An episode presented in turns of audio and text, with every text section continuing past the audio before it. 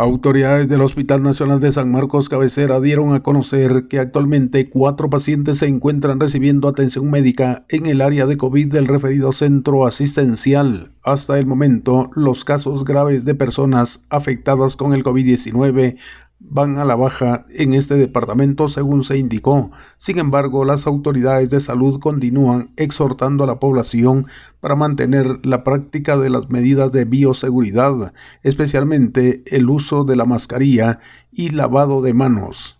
Desde Emisoras Unidas en San Marcos, informa José Luis Vázquez, primera en noticias, primera en deportes.